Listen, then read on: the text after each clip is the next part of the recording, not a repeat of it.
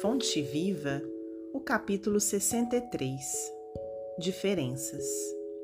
Nisto todos conhecerão que sois meus discípulos, se vos amardes uns aos outros. Jesus, no Evangelho de João, capítulo 13, versículo 35. Nas variadas escolas do cristianismo, vemos milhares de pessoas que, de alguma sorte, se ligam ao Mestre Senhor.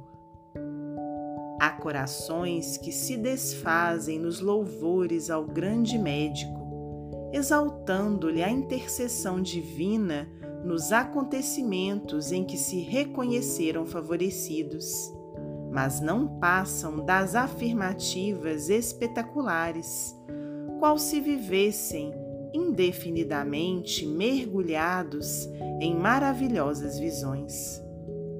São os simplesmente beneficiários e sonhadores.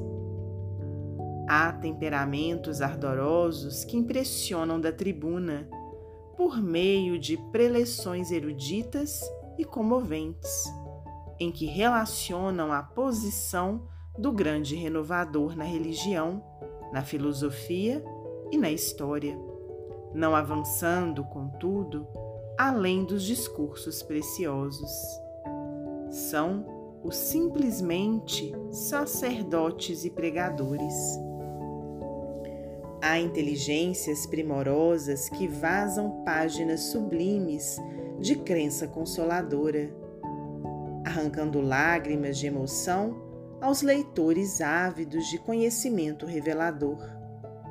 Todavia, não ultrapassam o campo do beletrismo religioso. São simplesmente escritores intelectuais. Todos guardam recursos e méritos especializados. Existe, no entanto, nos trabalhos da Boa Nova, um tipo de cooperador diferente Louva o Senhor com pensamentos, palavras e atos cada dia. Distribui o tesouro do bem por intermédio do Verbo Consolador, sempre que possível.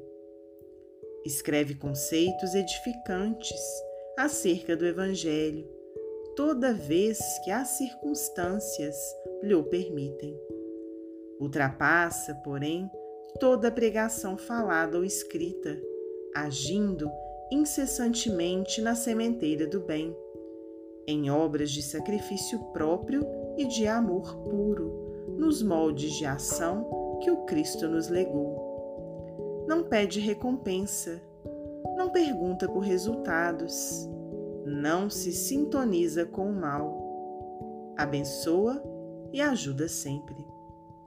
Semelhante companheiro é conhecido por verdadeiro discípulo do Senhor, por muito amar.